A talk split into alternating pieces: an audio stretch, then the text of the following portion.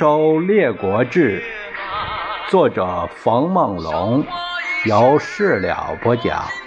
第六十三回，老七夕立就羊舌，小范阳志节未书。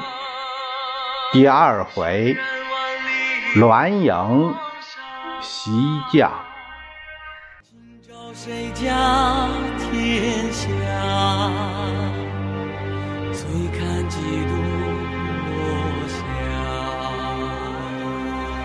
泪洒谁家上回讲到齐庄公咽不下平阴失败这口恶气，他不服，于是就广求永立之士。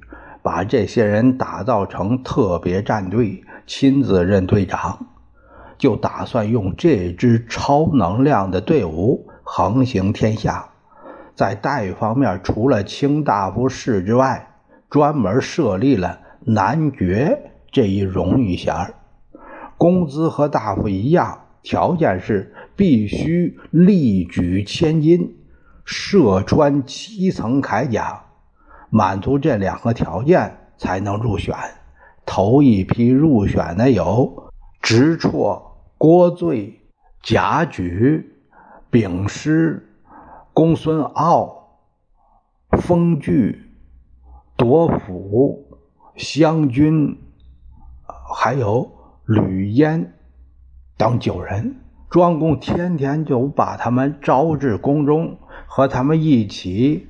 持射击刺切磋武艺，也是日常的军备训练，也一方面作为娱乐。这天，庄公视朝，近臣来报说，现在有晋大夫栾盈被逐，投投奔齐国来了。庄公一听，高兴坏了，哈！寡人正想要教训晋呢，现在晋侍臣来奔，真是天助寡人呐！说着，他就要遣人前去迎接。大夫晏婴站出来了：“不可，不可！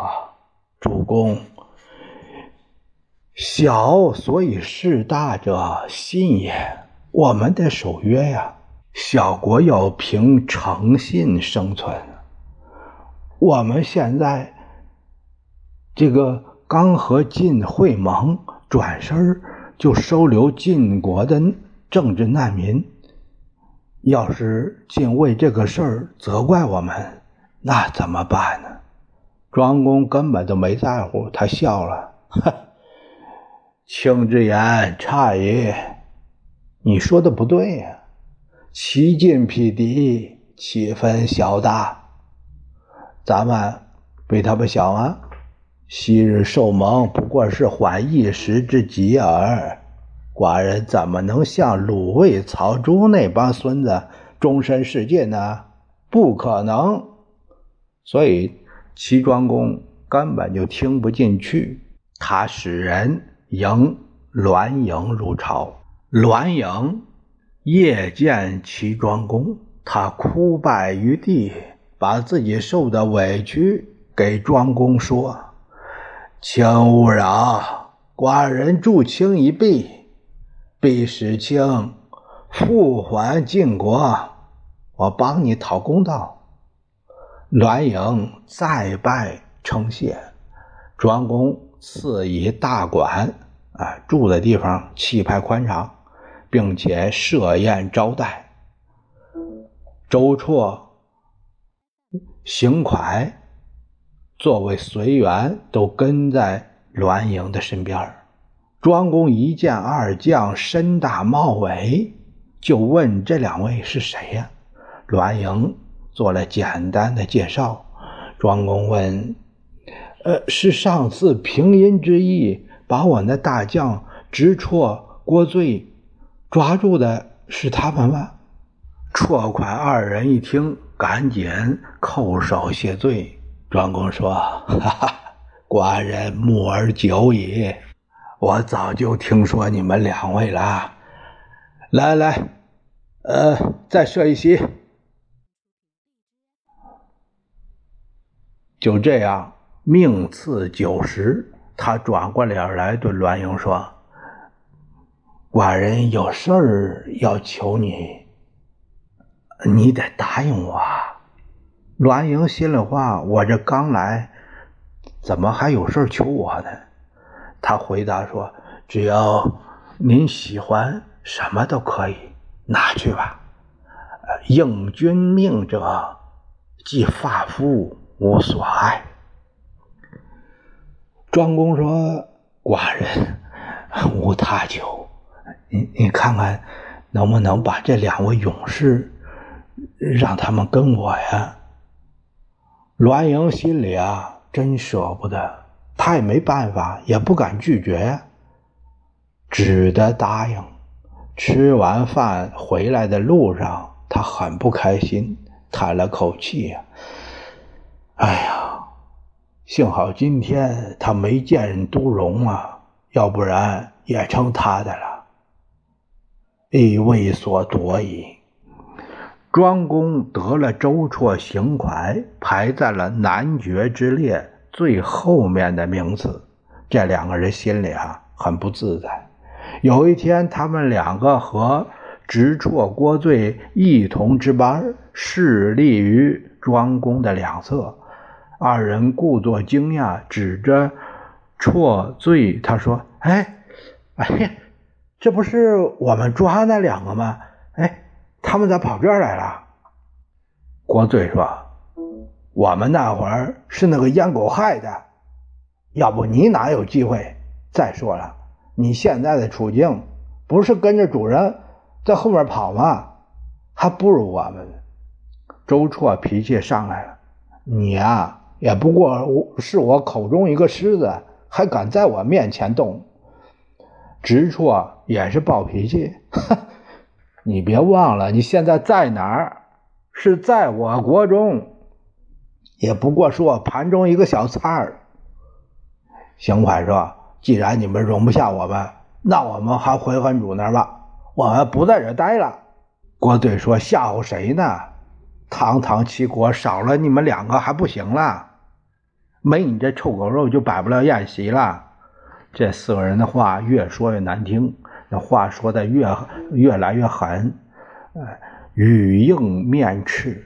个个手斧佩剑，眼看就要抄家伙，见有相并之意。庄公赶紧好言相劝，劝了这边，劝那边，让人都拿酒来，大家也消消火，别动肝火。他对周绰、邢蒯说：“寡人明白了，你们嫌官位太低，呃，不屑居其人之下，呃，好，好，好，我这就调整。”于是就把男爵更名为龙虎二爵，分为左右，右班为龙爵，周绰、邢蒯为首，又选了齐国的卢辅轨、王和排在这一列，左班虎爵以直绰、郭罪为首，贾举等七人列在这一排。大家重新这样一排列，都很满意，都引以为荣。不过啊，这个周、行、直、郭这四人还是没能友好相处。要不说事儿不在大小，一根骨头、两只狗就可能挑起无限升级的矛盾。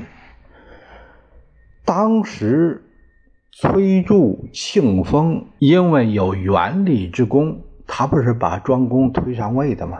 所以位为上卿，同执国政。庄公常到他们两家串门饮酒作乐，或者是舞剑射鹏，大家玩的都很开心。庄公跟他们一点君臣的架子都没有，根本就看不出来是君臣关系。这个崔杼啊。他的前妻生了两个儿子，一个叫成，一个叫姜，疆域的姜。几年后，妻子死了，他又娶了东郭氏。怎么娶的东郭氏呢？这个东郭氏，她是东郭衍的妹妹，也是二婚，先嫁给了唐公为妻。当时，那那就是唐姜。生了个孩子叫唐无咎。唐江长得非常漂亮。崔杼见到她，还是在唐江老公死后，崔杼去给唐公吊丧，偷眼看到了一身重孝的唐江。咱们想一想，这场合唐江还那么美，那高兴的时候，你说要得多美吧？崔杼一下就动心了，他央求东郭衍去说和，娶为继室。婚后生了一个儿子，叫明，明白的明。崔杼因为宠爱继室。也为了讨唐江欢心，就任用东郭衍、唐无咎为家臣，并且对唐江说：“等到明长大了，让他舅舅和那哥哥帮着他，我就让这个孩子继承家业，当立为世子。”这话就搁在这儿了。且说这一天，齐庄公又到崔杼家喝酒，崔杼。也没把庄公当外人，就让自己的老婆在一旁边倒酒。庄公一看见崔杼的老婆，一下子就兴奋了，心里可以说是赞叹不绝呀，太他妈美了。随后他用钱把东郭衍给买通了。庄公也是场外人，那直说我的意思就是想和你妹妹好。你看看，能不能成全我？这位哥哥不知道是财迷，还是怕庄公的权势，还是为了讨好庄公，反正他答应帮这个忙。就这样，唐江就成了庄公的地下情人儿一次两次还行，次数多了，崔杼渐渐就知道这事儿了。他发觉了，他盘问唐江，唐江也知道藏不住了，他承认是有这回事儿，可是他是国君，我一个小女子怎么敢拒绝呀？非一妇人所敢拒也，这理由太给力了，言外之意还有挑衅的意味。别说我了，就你崔杼敢违君命吗？崔杼说：“既然是这样，那你怎么不对我说呀？”唐江说：“妾自知有罪，不敢言耳。我都做了，我知道自己做错了，我也不敢说呀。言外之意，那要是说了，你能摆平得了这事儿吗？你还知道自己戴绿帽子？”那更难看了。崔柱面带冷笑，半天没说话，最后撂下一句：“这事儿跟你无关，你等着。”打这儿起，崔柱就有了想把庄公做掉的想法。周灵王二十二年，吴王朱凡向晋求婚。晋平公就把自己的女儿嫁给了他。通过这个事件，我们可以看到，这个吴王啊，说吴王姓姬，这个不靠谱。呃，因为同姓是不不可以通婚的。齐庄公跟崔杼商量，寡人已经许诺栾盈了，只是一时没机会。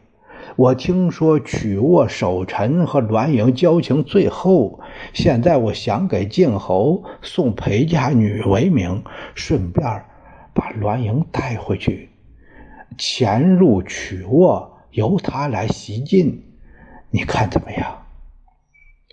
崔杼被眼前这个人戴了绿帽子，你说他还会跟庄公一条心吗？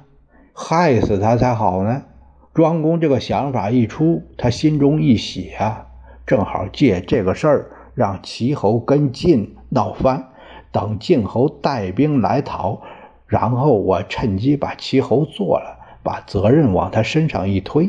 这样一来，晋也得赞成我做的对。想到这儿，他说：“曲沃人虽然都拥戴栾氏，但要说能撼动晋，我觉得力量太小。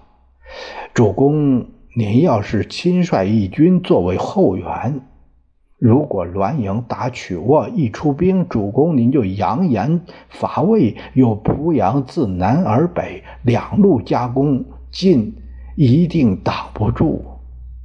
庄公赞成这个方案，连连点头。他把这一计划给栾营说了，栾营甚喜，他也很高兴。家臣辛于知道了以后，他劝栾营。余之从主，以尽忠也；亦愿主之忠于晋军也。我跟您，我是我是忠于您，我也希望您忠于晋军呐。栾英说：“我有这想法有什么用？现在晋军不以我为臣了，奈何？”新余把榜样搬出来了，当年。纣丘文王于幽里，文王三封天下，就那样还是忠于隐。晋军，他不念栾氏的功勋，把恩主您驱逐，虎口于外。这境况天下都知道，哪个不可怜呢？可是只要我们做出了不忠的举动，那天地之间还有我们存身之处吗？栾盈听不进去，辛于一看劝不了，他含着泪说：“欧主此行，一定是万劫不复了。禹当以死相送。”说着，他拔出佩刀，自刎而死。使臣有诗赞辛于。迎出则从，迎叛则死。攻不备君，私不备主。拙哉心于晋之义士。齐庄公从宗族里边选了一位女孩作为陪嫁，遣大夫西归府送往晋国，多用温车，温车就是舒适人的小车，把栾盈这一大家子都带上，送往曲沃。周绰、邢蒯这两个人也想跟着一起去。庄公怕他们两个回晋以后就不回来，所以没让他们去，让直绰、郭罪顶他们两个人的角色，而且叮嘱他们给栾将军做事，就要像跟我做事一样，一定要尽心。送亲的队伍路过曲沃，栾盈等人换上便装进了城。到了半夜，来到徐武的府上叩大夫徐武之门。徐武一听是栾盈，我的天哪！小恩主，你怎么来了？栾盈说：“这说话不方便，咱们到密室谈吧。”徐武于是把栾盈迎入了密室。栾盈拉住徐武的手，还没等开口，他眼泪下来了。徐武说：“小恩主，有什么事咱们共同商量，别哭啊。”栾盈擦了把泪：“我现在这样子，都是范照他们一般人害的。”宗嗣难守，现如今齐侯可怜我，认为我是被冤的，他安排我来这儿。齐侯随后就到，如果你能帮我用曲沃的兵马跟我们一起西降，骑兵为外应，我等为内应，将就可以得手了。到那会儿，我把那些害我们仇家都收拾了，我也算是解了气了。然后我们再让晋侯跟齐和好，我们栾氏能否成功，在此一举了。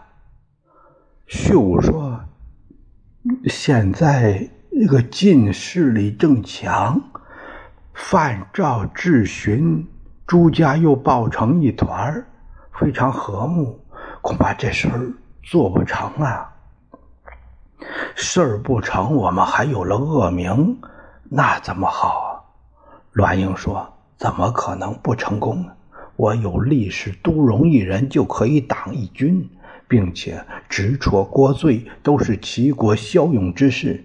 栾越、栾方强力善射，晋虽强，不足惧也。当初我掌管夏军，魏将是我的部下，他孙子魏叔，每回有事找我，我都尽心给他办好。他一直对我很感恩呢，一直想报答我。如果能得到他的内助，这事儿。可以八九成呢，万一举事不成，虽死无恨。徐武说：“好，那等明天我探探口风，如果愿意助阵，这事儿就可行。”栾盈等人就躲在了密室，等候消息。第二天，徐武说梦到了公太子。公太子谁呀？就是申生，申生不是被逼死了吗？哎，梦到他了，哎，梦到他就要去祠堂去祭奠一番，祭完之后，啊，要把这些贡品分给下属，这就是礼。大家都到了，栾盈，啊，被安排在了堂后，伴随着音乐，三巡酒过后，徐武说：“不要奏乐了。”公太子之冤，我们怎么忍心还听得下去？大家想到公太子的冤死，都叹息不已。徐武说：“当年公太子冤死，现在臣子中也有一例啊。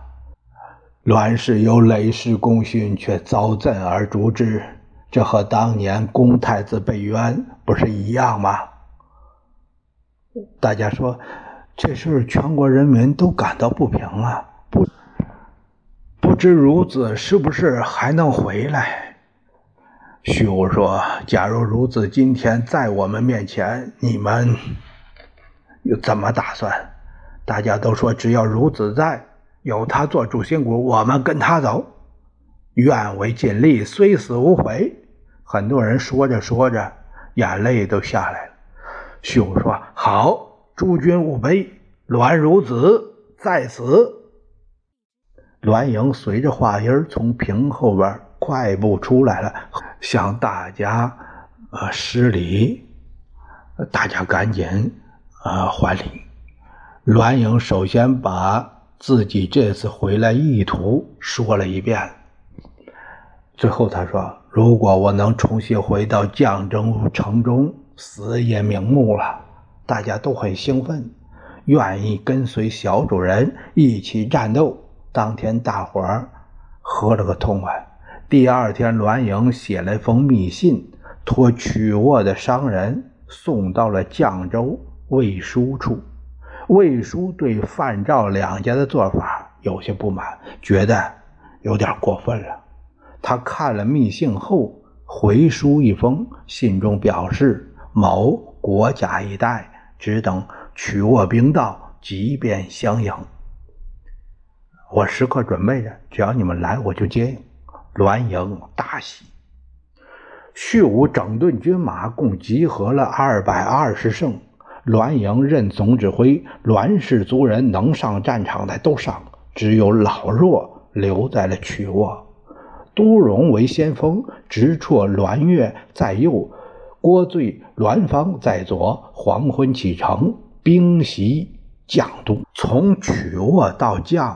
只有六十里路程，一夜就到了。因为是自家车队，外国人没有多少戒备，栾盈又把外国外城国给拿下了，直抵南门。绛城人还没明白怎么回事呢，这真是急雷不及掩耳啊！刚刚掩上城门，但守备跟不上，没两个小时被都荣攻破，招引着栾兵入城。如入无人之境，这时范盖在家里边招孙方彻，就是啊刚吃完早饭，外面就气喘吁吁跑来一个人，谁呀？越王府。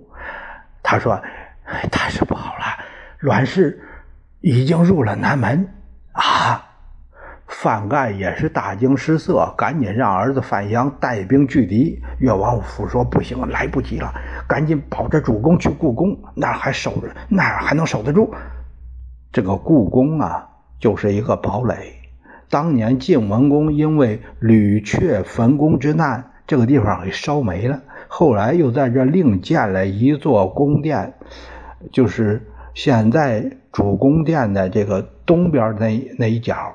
目的就是怕有什么政变，啊，以防不测，方圆有十里。这个堡垒内有宫室台官，还有一切战备设施齐全，积粮充足，吃上几年没问题，并且国中壮甲三千人把守。城墙外有深沟，墙高数仞，极其坚固，所以叫故宫。范盖想到的不是城多坚固，怕的是有内鬼。越王府说：“呃，朱大夫都跟栾家结怨，不放心的就是那个卫士。如果现在以军的命令召他来，还来得及。”范盖认为可以，于是一面使范鞅以军命去召魏书，一面催促仆人驾车。王府说：“现在不能声张，应该低调点。这期间刚好平公他姥姥家外家外戚有丧，范盖与越王府都裹甲于内，外加莫催。啊啊，用一个丧带扎着头，扮成妇人模样，直接赶到宫中，给平公说明外面的紧急情况，拉着他就进入了。”故宫，咱们却说这个魏叔家，他住在城北角。范阳乘摇车疾驱而来，摇车就是那个轻便的小车。他看见车图已经列在了门外，魏书戎装在车，正要去南边去往迎栾营。范阳下车，连忙跑到他车前。他说：“栾氏反了，主公已在故宫，我父亲和朱大臣都在那边，让我让你一块过去。”魏叔还没等说话呢，范阳纵身一跃就上了车了。他右手把剑，左手牵住了魏叔的衣带，吓得魏叔大气儿也不敢出了。范阳喝令：“快走！”，驾车的司机往往哪儿？快东！故宫，于是车袭转向东行，直奔故宫。